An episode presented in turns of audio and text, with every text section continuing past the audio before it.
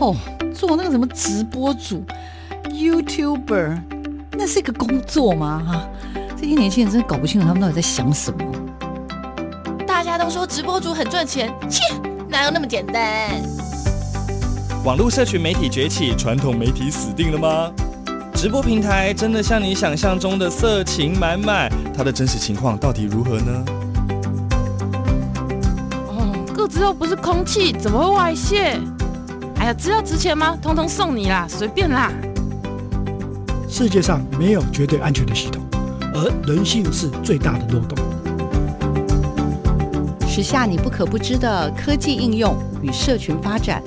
科技社群敲敲门，带你推开趋势的大门。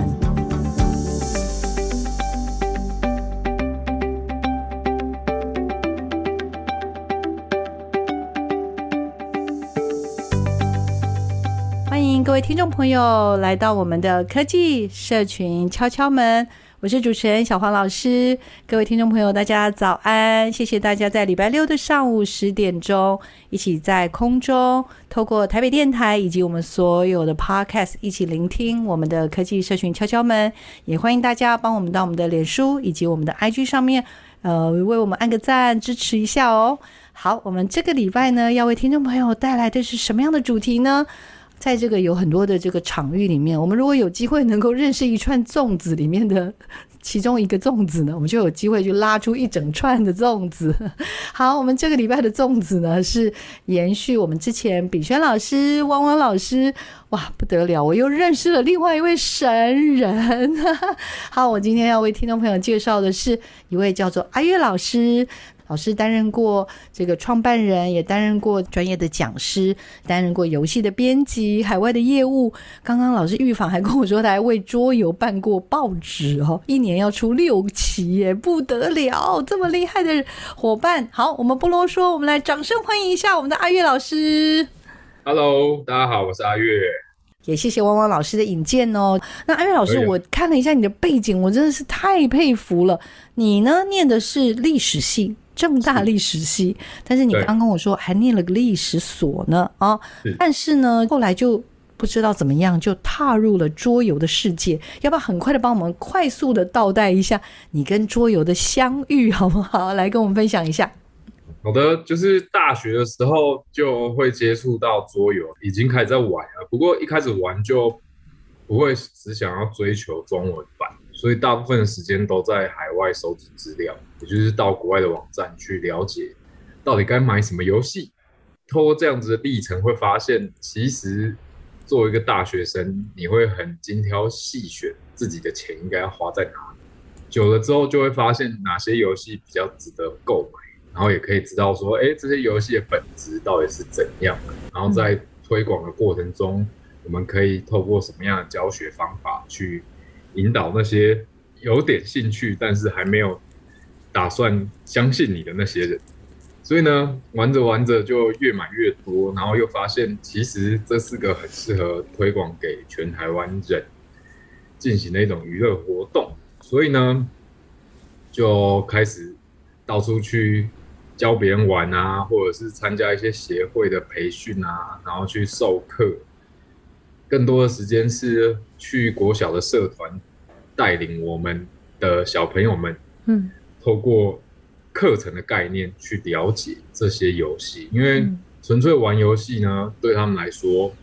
这种游戏太游戏。但我们也不是一味的强调游戏就一定要学到东西，嗯，它比较对我们来说比较像是机会教育。比方说玩那个最近发行二十周年的中文版《卡卡颂》这款游戏，嗯，它其实可以去讲中世纪的三阶层社会。他们的运作模式是怎么被做成这个游戏的规则？嗯，那透过这样的分享，我们在教学的过程中会发现，哎，其实学生对桌游的认知不是只有玩，还有家长对玩的想象是有没有用。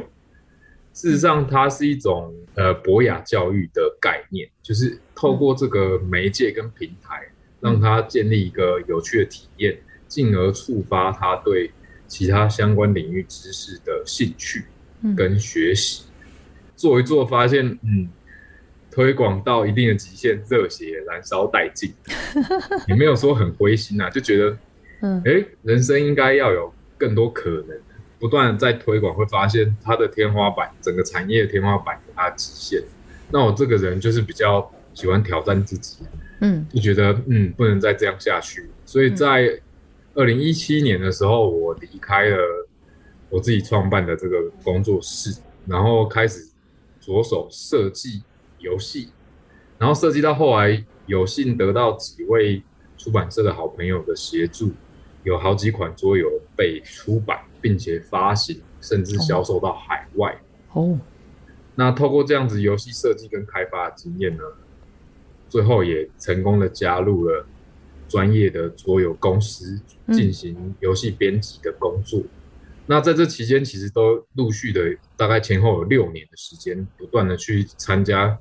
呃，世界上最大的桌游展，叫做爱生展，嗯，去摆摊，去谈客户啊，或者是跟客户开会介绍游戏啊，然后去全世界最重要的桌游重镇德国的桌游社群考察，嗯，去参访了纽伦堡的游戏档案馆，里面有三万多款游戏，去。科隆在地的游戏社群，了解到他们的桌游协会运作的模式。我觉得游戏设计跟编辑的能力，下一步可以做更入世一点的东西，叫做透过游戏叙事跟游戏知识转译的能力呢，去做很多内容的游戏化。刚刚阿月老师好像谈的东西，就变成不是只是。玩桌游这件事情，而是把玩桌游不只是跟教育做连接。刚刚讲的博雅教育嘛，就是我们人都是所谓的那种全人的教育，有很多的面向。是但是这些面向可能因为科技，可能因为生活，可能会因为文化的一些变迁，我们很多的习惯有了改变。阿月老师是甚至可以把这些东西跟游戏、跟桌游这些东西也再去做一些连接。这个就是游戏叙事跟知识转移两个概念的具体而为。那我说明一下，游戏叙事其实就是透过游戏设计的方式引导玩家去经历一些事情，然后这些经历会在他心中根植第一个相关的知识，第二个相关的价值判断跟逻辑准则。简单来说，就像那个寓言故事一样，我们都知道寓言故事它没有办法百分之百的去。描摹我们的现实世界，可是我们却可以从寓言故事里面去了解到，哦，我们的 moral lesson 长什么样子？嗯，那其实那个就是有一种像价值观的传递。嗯嗯。再来知识转移，就是我们都知道改编这个行为啊，它必须要第一个你要对该领域有一定的研究，第二个你要对你自己的媒体创作能力有一定的专业，你才有办法把某个领域的知识。转变成另外一个媒体可以呈现的内容，嗯、这个比较花时间。为什么？因为就像我们学作文一样，我们学作文通常都花很久的时间，从、嗯、小到大。对。那也就是说，游戏设计要能够巧妙地去诠释我们想要包装的内容或知识的话，嗯，你是需要足够的游戏设计能力，你才有办法把这些概念转译出来。也就是说，其实每一个桌游，它其实我觉得，像我自己在玩的时候也是，比如说有的是一种。因为它来自不同的背景跟国家，因为我自己也玩过，比如说类似那种台湾的什么抓狂新闻啊什么这些，就是我们自己自制的一些东西。它可能背后，比如说他想要传递的是对于媒体试读的认识跟了解，所以他透过这个游戏的设计去传递这个东西。嘿啦嘿啦嘿啦，是我的好朋友了。甚至比如说这个桌游的发生的情景不是在现代，它是在历史的横流里面。这刚刚我也突然想到说，难怪阿月老师念历史系，但是在看这些桌游的时候，可能会心情蛮好的，就是可能它会呼应到你以前读的很多的历史方面的一些知识啊，很多里面谈的东西，可能透过这些桌游，就他更去验证了一些东西。那我们只是读那些文字，可是，在那个游戏当中去体验、体会，像刚刚讲的这种阶级的制度啊，或者一些所谓的什么公平不公平啊等等，类似像这种东西。所以这是知识观的传递。另外呢，刚刚阿月老师又聊到一个哦，叫做知识的转移。我们想要包装的这些主轴，就不是只是价值观了，它可能是一个更宏观的概念，但是希望透过游戏化的方式去让大家有更不一样的感受。您现在比如说有在办读书会还是什么，嗯、对不对？所以我就会很好奇说，哈，读书这件事情是不是也可以去做这样子的一个转化呢？嗯，其实这个概念建立在一个关键的基础上，叫做体验。比如说，从《游戏设计的艺术》这本书里面就讲了，它是非常个人的一个经验，你没办法透过呃足够的文字啊，或是影片，或是音乐来去描摹每个玩家在游戏当中感受到的一切。换句话说，体验我们应该把它当做新的一种语言。也就是说，当我们知识跟价值观要传递给别人的时候，不一定要透过影片、文字或音乐。反而是这些媒介的综合体，可以带给我们的受众更深的理解跟认识。当然啦，做转译都会有一些设计者或作者的立场，但无论如何，这个体验因为是私人经验，那透过良好的引导设计的话，他们其实对可能跟他生命当中没有交集的知识，还有一些内容，甚至价值观。嗯，可能就是会有一个比较友善的接受过程。当我们的注意力货币没办法聚焦在某一些书籍上的时候，嗯，就会演变成，哎、欸，现在的好像不太看书耶，嗯嗯嗯，甚至实体书店也会受到很严重的影响。可是我发现，并不是人不喜欢看书，而是知识量越来越多的时候，书这种形式的知识传递方式。会被其他类型的知识传递方式给稀释的。那也就是说，哎，我们不能一直苛责这个社会说啊都不看书。嗯，相反的，我们应该思考说，哎，如果用注意力经济的角度来看这件事情的话，或许将那些书里面很重要的知识跟观念，甚至价值观，做其他媒介的转化。或许对我们人生啊、未来啊，还有职场啊，还有工作上很有帮助的内容，其实可以更有效率的去接触到更多人。我们比较常讲的叫做眼球经济，然后刚刚那个艾薇老师讲的是注意力经济，其实应该类似啦，只是说眼球指的比较多是眼睛嘛，但是事实上可能更谈的是五感啦。呃，我们毕竟精力有限，那这么多的资讯，这么多的可能性。呃，包括我们划手机什么这种也都是嘛，对不对？它都占用了我们的一些时间。那我们决定要投注在什么事情上面，然后用什么样的形式去做？那看来它有很多种可能，但是就是有很多时候我们可能很选择的就是直接抱怨，看现在人都不看书，你看所以什么的，嗯、然后呃书店都倒啦，巴拉巴拉等等，就是有很多时候是很习惯性的去责难一些事情。就是说，从价值观的传递，这是很传统。那到现在的知识转移，然后我就看到老师出现的那个叫什么“普通症的一般人际”，是不是？是这样吗？它就是一个课程。我们当初是因为看了专门在做图卡的老师，叫林长阳老师。那林长阳老师他在疫情期间呢，创作了一个知识图卡，叫做十大认知偏误。那后来我。才了解到这十大认知偏误出自一本书，叫做《真确》。真确是一个瑞典的医生写的。嗯，没错。那我实际把它看完之后，发现它里面的例子啊，距离我们日常生活是比较有距离的，因为它大量征用的是联合国组织的相关资料。那它其实透过这些资料，的确能够帮助我们了解到，哦，我们认知的世界跟真实的世界是有落差的。相信十大认知偏误最常出现的，并不是我们在判断这些新闻，还有一些比较大规模的资料而已。其实，在我们的周遭还有身边，常常会有这样子的偏误出现。我觉得人都会有偏误，但这并不代表说我们要被因为大量的偏误导致我们对一些事情判断，影响到我们的内心啊，甚至跟朋友、跟家人之间的关系。那这件事为什么很深刻？就是因为。疫情刚爆发的时候，嗯，台湾的媒体还有台湾的社会对所有的资讯的解读都有很多落差，嗯，那社会变得很撕裂，大家都对自己掌握到的东西觉得，哎，就是这样子。其实如果在那个当下，我们如果能够知道这十大政治偏误，或许我们至少可以比较心平气和的去跟其他人谈论相关的事情。或是去面对这些对我们生活带来严峻挑战的状况，就把它做成游戏，是吗？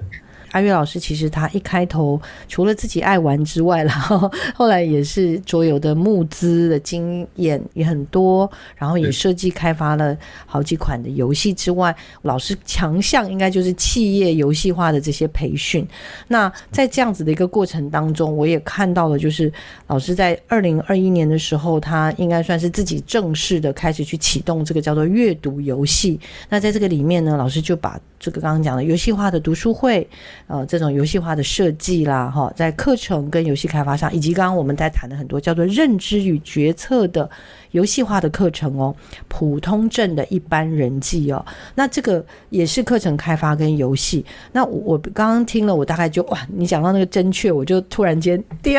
就开了，因为这个这个也是之前我们我自己在做这个相关节目里面的时候，有一次有谈到类似像大数据这样的东西的时候，嗯、有一位教授就说。一定郑重的要推荐这本书哈，呃，尤其是现在我们刚刚常常谈到的社群媒体啊的发达，那我们就很容易因为刚刚我们所说的这种认知的偏误呢，就会造成，即使我们都在身处在同一个台湾，或身处在同一个亚洲，或身处在同一个地球，可是我们在看很多事情的时候，可能会因为特定的党派，或者是特定的一些对事情的一些看法，比如说性别的态度呢，就会更让这个社会感觉上。两极化嘛，或者是撕裂，所以呃，阿月老师所设计的这个叫做认知与决策游戏化课程，那这样的东西就应运而生。然后，其实我还蛮好奇，什么叫做普通症啊？好，这个症一开始叫真确症，可是我们发现真确这个太直白，然后又没有什么概念，直接让人家觉得哈这是什么？但后来我们取的名字也没有到很满意啊。但目的是希望让大家知道，其实我们都是一般人，这些问题。都是大家老阵头嘛，大家都会发生，嗯、那也不要刻意放大个人的问题。嗯，所以我们在一开始第一关设计的是逼玩家做出急迫型直觉偏误，就是我们有一个很紧急的场合，他们必须要赶快做决策。大家都知道，在紧急的情况下做出的决策，虽然都是考验着临场反应智慧，但常常会因为我们太焦急了，导致做出来的决策品质很有问题。像我们的那个场景，就是现在上游下大雨，河水越来越高，我们必须要赶快通过这个桥。可是这个桥啊，它有一些通行证，镇外有很多商人在贩售通行证，可是通行证的价格都不一样。嗯嗯，那变成说你必须在很短时间内去了解，哎，我应该。跟谁购买，或者是找一些其他门路，想办法过河。嗯嗯嗯。那因为时间短，大家收集的情报有限，然后看资讯的细致度也有限，也不会对地形做充分的探索，嗯、所以就会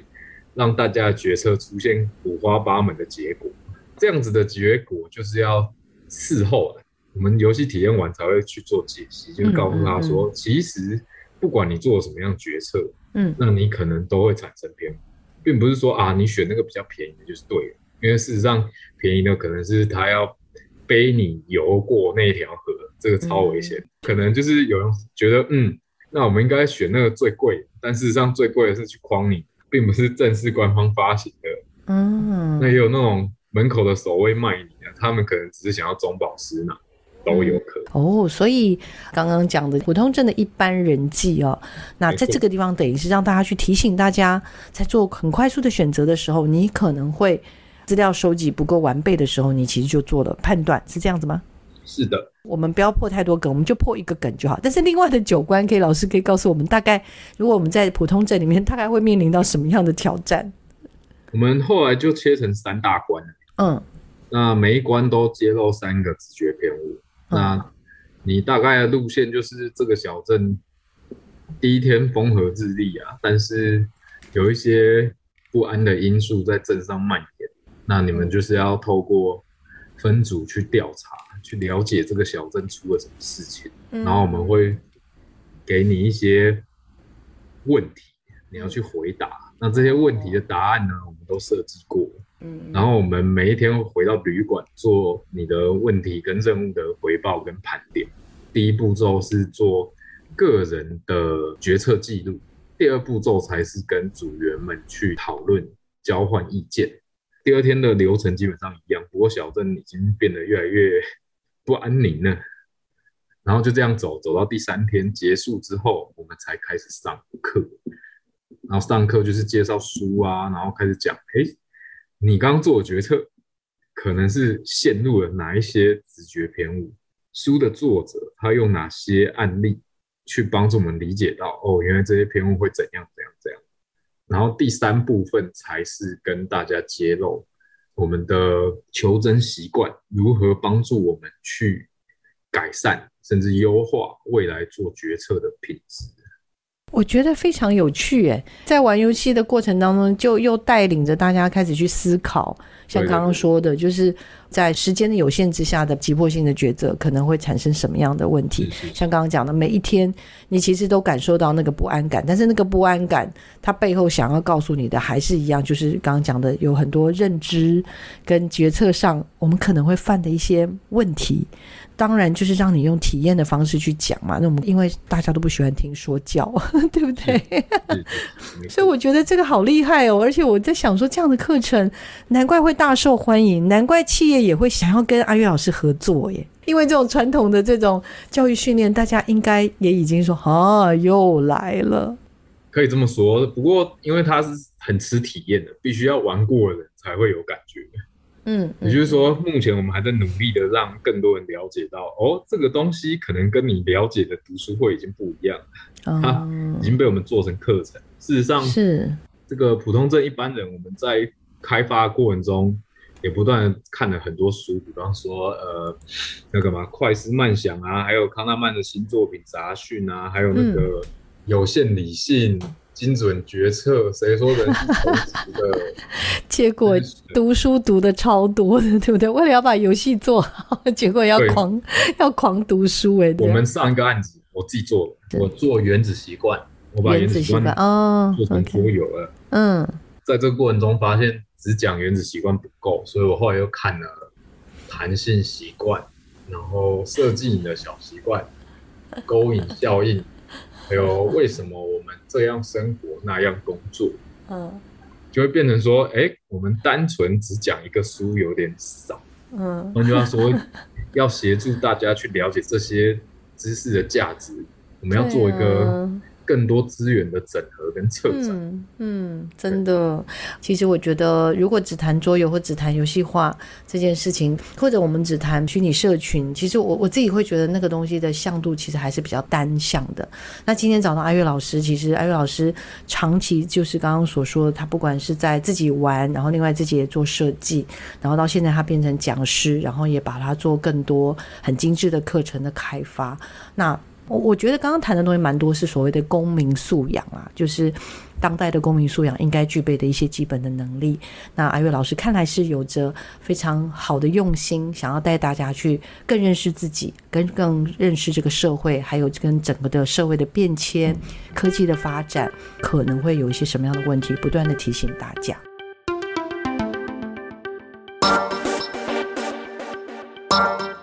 生活中有哪些科技知识与应用呢？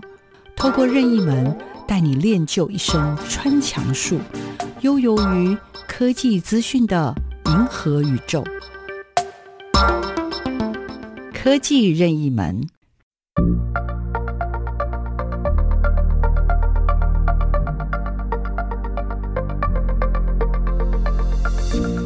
大家好，我是阅读游戏的阿月老师。那我今天来跟各位说明什么是游戏化的教学。基本上呢，游戏化这个议题非常的久了，那大家对游戏化的诠释呢，也都有不一样的样貌。但是就我来说，游戏化的教学呢，可以透过游戏来解决教学的问题，就是一个游戏化的教学。那这些解决手段大致上可以分成内容游戏化跟结构游戏化。内容游戏化呢，就是针对老师想要教的特定单元做成特定的游戏。那它有它的极限，比方说，我今天针对国文某一科某一个单元做游戏，那这个游戏呢就没办法拿去数学课使用。另外一种叫做结构游戏化，结构游戏化是一个类似像规则的音架系统，只要透过同样的学习活动。基本上都可以应用同样的规则架构。那它的好处就是，它没有受到各种科目的限制。比方说，我们做小组讨论，其实有很多有趣的规则可以让小组讨论的第一个热络程度，第二个产出品质，第三个绩效的计算，都有一些很好的结果。以上呢，就是关于教学游戏化的一些简介。这样，你对教学游戏化有没有更多的认识呢？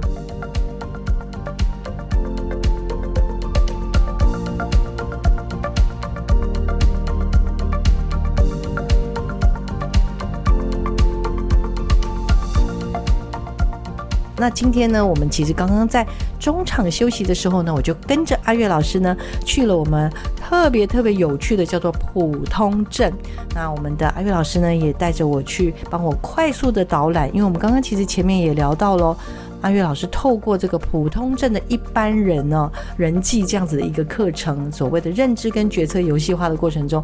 哇，好像感觉上就可以。体会到完全不一样的学习，因为我们以前在谈这种什么，如果要了解认知跟决策，我们一定是听讲座啊，或者是用一些方式。我我刚以为是排卡，但是我真的走到老师刚刚设计的这种，嗯、又透过 Gather Town 去学习的时候，发现哇，原来这样走完全是不一样的经验。要不要跟我们分享一下，当时怎么会想到呃开始启用 Gather Town，然后把 Gather Town 跟老师长期在做的游戏化这件事情去做出结合，好不好？请老师分享一下。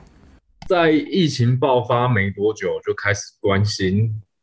所谓的教学这件事情是怎么被移植到线上。那众所周知，当时有非常多呃用心的老师已经开始投入大量平台的学习跟使用上。那我就发现，其实视讯软体啊，每一家的功能基本上大同小异。直到有一天，我看到我的朋友分享 GatherTown 的新闻。我自己上去体验之后，发现这样子的产品跟其他视讯软体产品的差别在于，体验的掌控权其实是在参与者，而不是讲者手上。一般的线上课程，只要是用视讯同步线上课程，基本上第一个线性叙事，第二个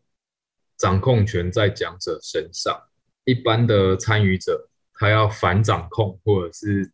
表现出自由性的方法很简单，关荧幕。然后这一件事就对很多老师造成了很大的焦虑，他会觉得他对学生的管控啊是有极限。那后来发现 GatherTown 这个平台之后，就会发现所有的使用者他们都有自己的主导权，而且主导权更高。嗯，那这件事情照理来说啊，会给老师带来更大的焦虑才对。可是我们发现，其实你用策展的角度，或者是用游戏化的角度去做内容的导览跟指引的话，其实老师们反而会比较轻松一点。为什么？因为你放弃了控制思维，而是用策展思维的话，有很多你要讲的内容，可以透过空间策展的角度去呈现给学生。那接下来你要做的，就只是把这些策展的内容做优化，或是用游戏的方式去串联。基本上你就可以让学生们比较自主，因为 GatherTown 里面最大的特性就是玩家可以很自由自在的在地图上做移动和探索。光这个优势呢，就赋予了我们的学生啊，或者是国中的学生啊，他们很大的吸引力。也就是说，与其抓住这个点，觉得 GatherTown 太自由、太难管控，不如去思考这种。非常具备游戏特质的一种机制，能够怎么好好的去引导跟发挥，然后我们就开始做教学，一部分是教老师们怎么去使用它，再来是教权限的控管，再来是教空间的设置。嗯，走到现在，我们发现很多老师因为时间的关系，他们可能现在已经回到现场去教学了。嗯嗯，但他们仍然对这个东西有高度的好奇。所以，我们趁这个时间会去做一些课程内容的调整，会开始思考做一些专案型的课程，让你去设计真的可以用的空间。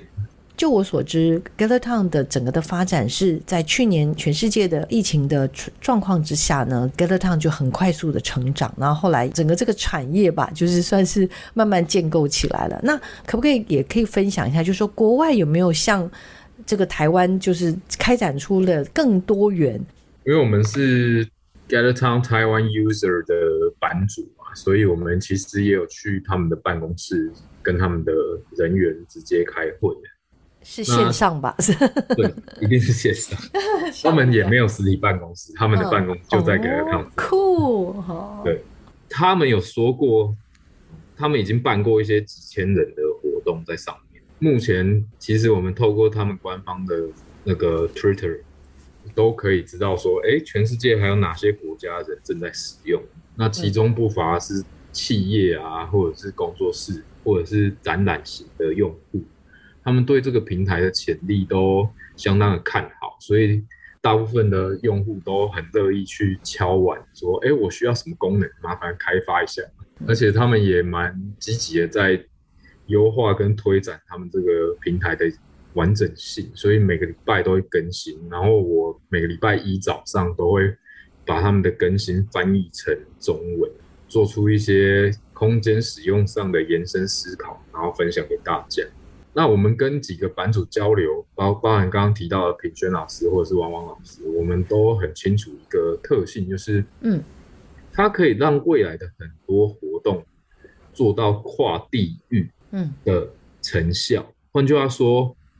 我们今天在台北办一个课程，那中南部的朋友如果要上来，就显得比较花钱，因为他要花钱坐车，又要花钱坐车回家。某种程度会劝退很多潜在的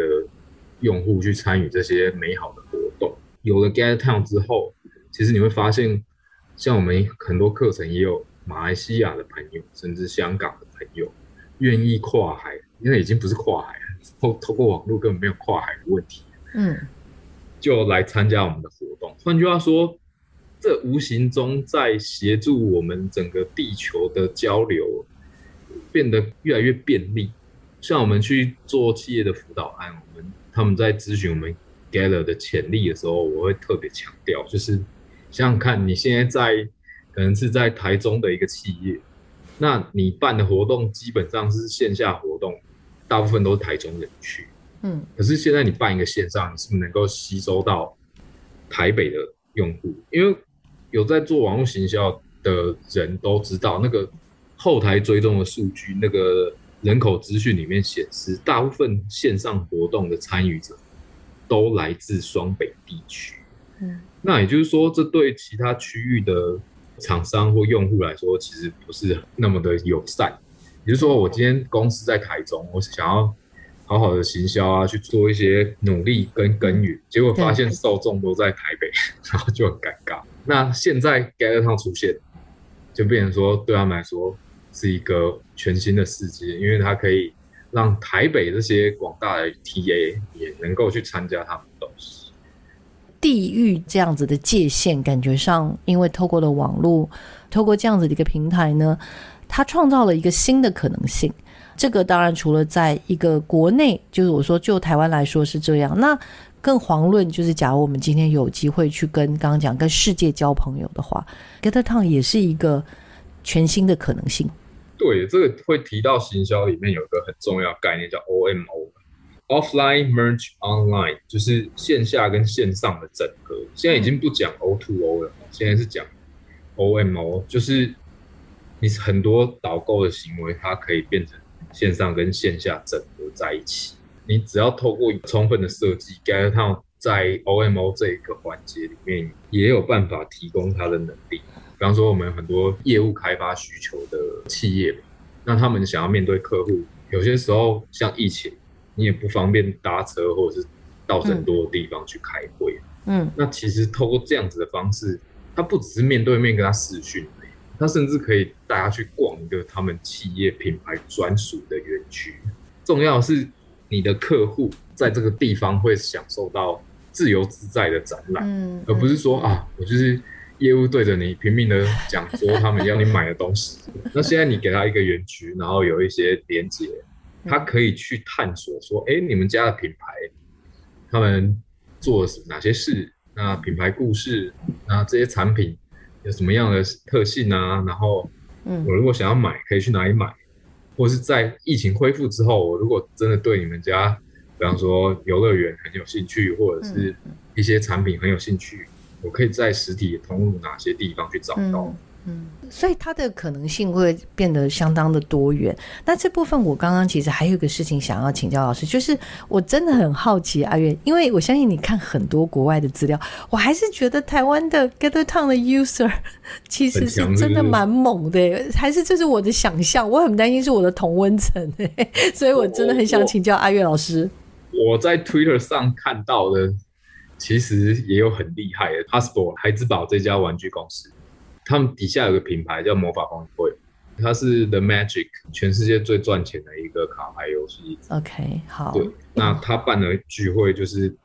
非常厉害，因为他结合他们家的美术资源做出来的空间，真的是让人流连忘返。那目前官方也把它保留下来，就是你只要是注册在 Gather 上的用户，你都可以透过模板建置去把他的房间还原出来，自己再去体验。只不过里面都是英文啊。所以你要玩的话，英语能力是需要具备的。那如果你还想知道其他专案或是其他国外用户的体验状况，他们 Twitter 随时都在更新。是。那大部分我看到的是第一个办那个研讨会，再来就是线上的聚会。那至于有没有人把它做到像刚刚我们讲的普通镇这么学习型或者是的方向，我是比较少见。他把一个、嗯。国文的，比如说他把一个高中的国文课本跟 Gather Town 碧海记游对他的结合去做，那因为他上次有帮我导览过，我就会真的觉得很不可思议，是因为我很讨厌古文。我其实体验完之后，我就突然觉得那些古文不是离我很遥远，等于是说他开发了我对于文字的想象。那当然不是说它那个内容就是绝对是正确的，但是我觉得，假如是对一个学习者来说，因为每个人的强项不同，有的人是呃用文字学习，有的人是用声音学习，有的人是用视觉学习。那我会觉得 Gather Town 似乎它开启了这种刚刚讲的多元学习的这种可能性。那对，这个就是刚刚一直强调的一个重点，就是体验这件事情，它已经结合到非常多媒体，就是我们。面对跟上可以思考的是如何结合多媒体的资讯去协助我们的用户了解到你想要讲的。那其实就跟现实中的策展很像，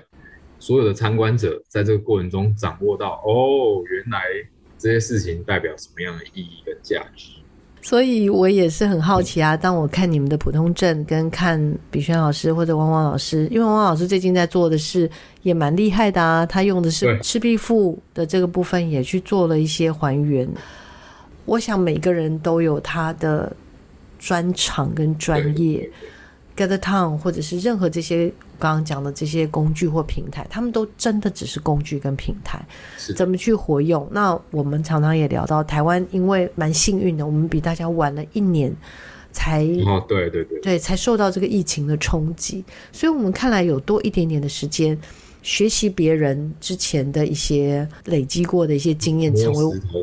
成了我们很重要的一个桥梁，那让我们有机会可以有。更好的活用。那我最后呢，我也想要请阿月老师来跟我们聊一聊，就是目前在未来大概应该会努力做到的，就是企业游戏化培训这件事情，对不对？然后大概会怎么做，以及老师你最终的终极目标是什么？哇，我刚刚看到的时候真的是太感动了，来跟我们分享一下好不好？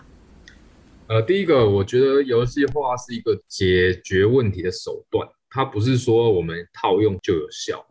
所以我们很在乎的是，我们对用户啊，对问题的研究深度，还有我们怎么去用游戏的方法解决它。我们不敢说我们是每个领域的专家，但是我们可以确定的是，我们可以试着把很多议题做成游戏。比方说，我们之前讲到的原子习惯，我们做成游戏了；认知跟决策游戏化这个课程。我们也不会只做这一款游戏。刚刚有谈到注意力经济嘛，其实注意力经济跟注意力货币这个概念已经很适合用来做游戏了。所以呢，我们其实也另外收集了跟注意力有关的书，至于企业，我们之前我们都客制化，就是他提出一个课程需求，嗯、比方说像之前的中游，他们想要做一个沟通课，那我是呃一个小时内提了三款桌游给他，都是我自己设计的，然后他们挑了一个，然后我们就做出来，做九套手做，然后再搭配我设计的课程去带他们，这个就是更高端客户的需求，因为我会觉得。既然游戏体验这么重要，我就会希望我可以亲自根据他们的需求做游戏给他们，而不是我先拿现成的。当然拿现成的很快，也可以去做问题解决。不过有一些问题啊，它因为产业类别、还有职务类别，甚至产业规模都有些出入。也就是说，我拿一个别的企业或者别的规模企业底下的内容去。做授课，那大概就会比较像寓言故事，他们比较难融入特殊的场景，因为我相信每个公司都有自己的文化，还有产业也都有自己的差别，这方面的克制化，我觉得是蛮重要的。因为我必须这样说，当你已经完成了整个这个生产流程的每一环之后，我真的很好奇，阿伟老师，以你现在这样子的经历。透过游戏去设计，然后或者去解决各式各样的问题，可能是企业的问题，可能是每个公民会要面临到的挑战，哦，或者是你想要达成的目标。那请问一下阿伟老师，你的下一步会是什么？你的梦想会是什么？我实在太好奇了。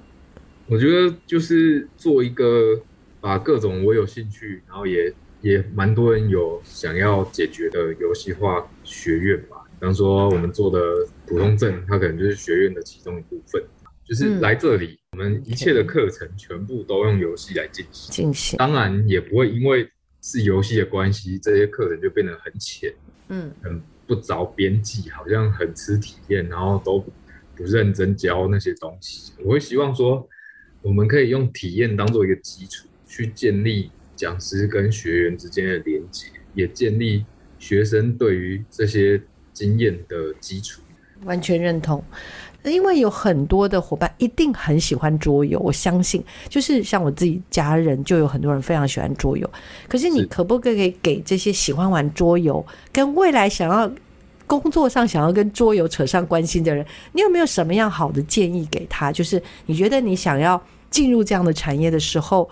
以老师的经验，先开始的时候要做些什么基本的准备，好不好？你你来，一定要把英文学好。哦，第一个英文一定要学好，好，再来。你不能够太胆小。再来，这个是我们目前碰到的比较大的问题，就是国外产业的相关知识太有限。嗯，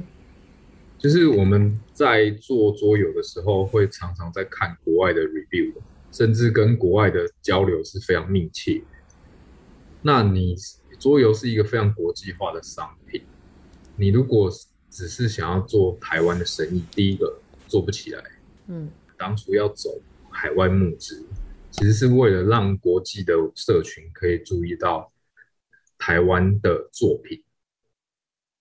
这件事非常现实，你在国内发行的出版量是完全没办法养活你的，那你就必须要思考你的产品调性，你的 TA 应该是在国外。那你有没有能力去 run 一个海外募资的专案，甚至把游戏带到国外去做策展跟交流，这些东西，如果你只是觉得啊，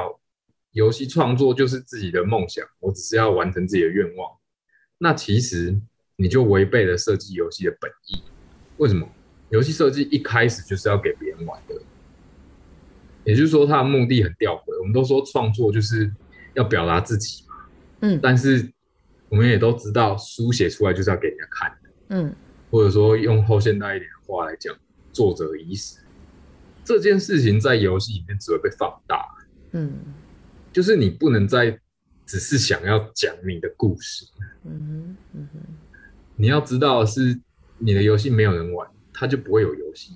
因为游戏体验不会发生，必须要有人玩，游戏体验才会在那个 moment 产生于玩家的心中。了解。很深刻，然后我感觉老师花了很，就是很用心的去想。第一个，要好好学英文。如果就是喜欢桌游，也想要参与这个行业的话，英文要好好学。第二个，勇敢不能够胆小，要勇于，真的是要勇敢的去呃做出很多的尝试。第三个是眼界要放得远，然后这个眼界放得远呢，当然也有市场的考量，所以怎么样放远呢？就是要放眼世界。然后小黄老师也很开心，能够把阿月老师介绍给所有收音机前面的听众朋友跟 Podcast 的朋友哦。